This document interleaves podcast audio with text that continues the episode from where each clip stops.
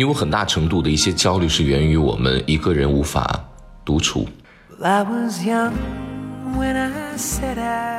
尤其是在我们这个行业当中，嗯，有一个后场的时间，就是你即将登台的时候，之前那一段时间，你有大量的主持词要背，又或者有大量的舞台的台词要记，那半个小时时间是最焦虑的。反而你一开口说完第一句话之后，你的焦虑就消除了。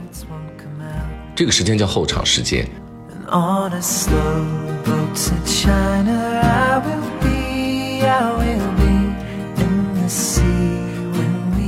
在英国的戏剧行业呢，在整个大幕开启之前的三十分钟就被称作 the half 后场时间。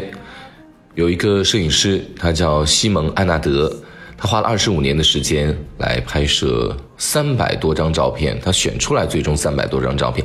呃，这个书呃非常的漂亮，是一个画册。呃，我往往焦虑的时候，或者说我闲来无事，我都会翻一翻，看一下每个演员他的那种状态。在焦虑的时候呢，其实每一个演员他都有自己的后场的解除焦虑的方式，我把这个称之为安慰剂。我从小都是害怕对抗的，对抗的比赛、对抗的运动、对抗的活动等等等等。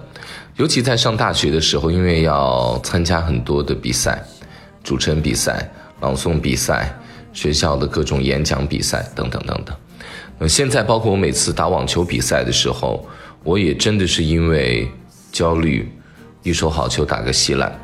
我非常喜欢的球员丘里奇，有的时候也会存在这样的，最终是自己的焦虑让自己整个比赛的计划崩盘的。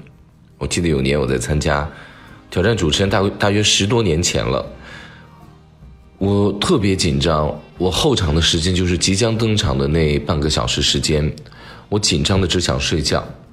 那个时候我打电话给我中学时代呃上初中时间的主持的启蒙老师，他说：“你现在就围绕演播楼，你跑十圈，你今天一定能赢。”我就一圈圈的跑，跑着跑着我就发现天越来越蓝了，就我紧张的那层迷雾开始消除了。我即将登场说的内容就跟过字幕一样，一行行的从我眼前飘过。而那天的结果是我输了比赛，但那天我赢了自己。如果把人生当做一幕幕大剧，那后场时间就是无尽滚滚来的。亦或者你当下就在为下一场戏做后场，可能我们整整的这一年时间，在为下一年的某一件事情在后后场，或者说我们当下完成一个美好的自己，在后场一个真爱的到来，亦或者是两口子已经结婚了，用十个月的怀胎时间在后场小宝贝的到来，亦或者说你的孩子要结婚了，你在后场你自己有了第三代人，这一切都是生活当中的一次又一次大阶段的后场。我是从小不那么相信我这人能够吃开口饭，能够从从事艺术行业的，从事呃电视媒体行业等等等等。小的时候，我的这个老师，中学的这个主持的启蒙老师，他就带我带我看这《死亡诗社》这个电影。他看完之后，让我一遍遍大喊说：“我可以，我可以，我可以。”有一年在中传的艺考失落之后，我后来落榜了。他带着我看了《美丽人生》，也是一部电影。他告诉我说：“你要用天赋的善意，无论自己遇到失落、遇到挫折，无论自己遇到多么大的悲痛的时候，一定要为自己以及为周遭、为世界编织美好。”我第一次听帕瓦罗蒂的歌也是跟他。那个时候，我基本上已经有了一定的，我认为我的一些天赋被开发了，我认为我可以从事主持人这个行当了，有一些自信心了。他告诉我说，帕瓦罗蒂中场总是要下台一次，别人以为他要有什么保护嗓音的秘诀，其实真相就是他下台要吐口痰。他想告诉我的是，表达的最高境界其实是自如。他是一个被人捡来的孩子，他是他很小的时候的上小学，为了赢运动会的一双新球鞋，他玩命的奔跑。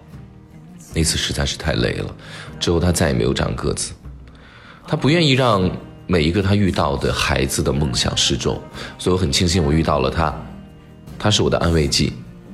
我的这个安慰剂后来因为诈骗入狱了，去年夏天，我突然接到了一通电话，他第一句声音还是他说：“你能从我的声音听出我是谁吗？”我说：“能。”他又说：“我也能从电视机里听到你的声音，但是老师不知道这是在哪个台播出。”挂完电话之后，我已经哭成泪人了。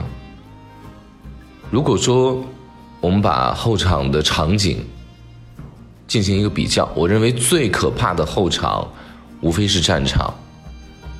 战争里面是等待天黑，等待天亮，等待下一场战争的输或者赢，等待下一批战争之后的一些士兵的死亡。而在美国大兵的包里面，除了有杜冷丁、安全套，还有烟草。那最好的安慰剂，实际上就是一包坚果，用一包坚果来对付等待时期的这种焦虑感。那这种安慰方法呢，到现在也在用。我们的民用航空里面，往往航班延误的时候，每个人手上都会拿到一包坚果。我自己在工作这么多年，会遇到很多跟我一起录节目紧张的嘉宾，我有一个心照不宣的假的安慰剂，实际上就是喝醋。那很多嘉宾录制紧张，我说你喝一碗醋。你会发现你的神经末梢彻底放松了，就不紧张了。到目前为止，还没有一个不奏效的。感谢各位收听《非吃不可》，我是韩飞。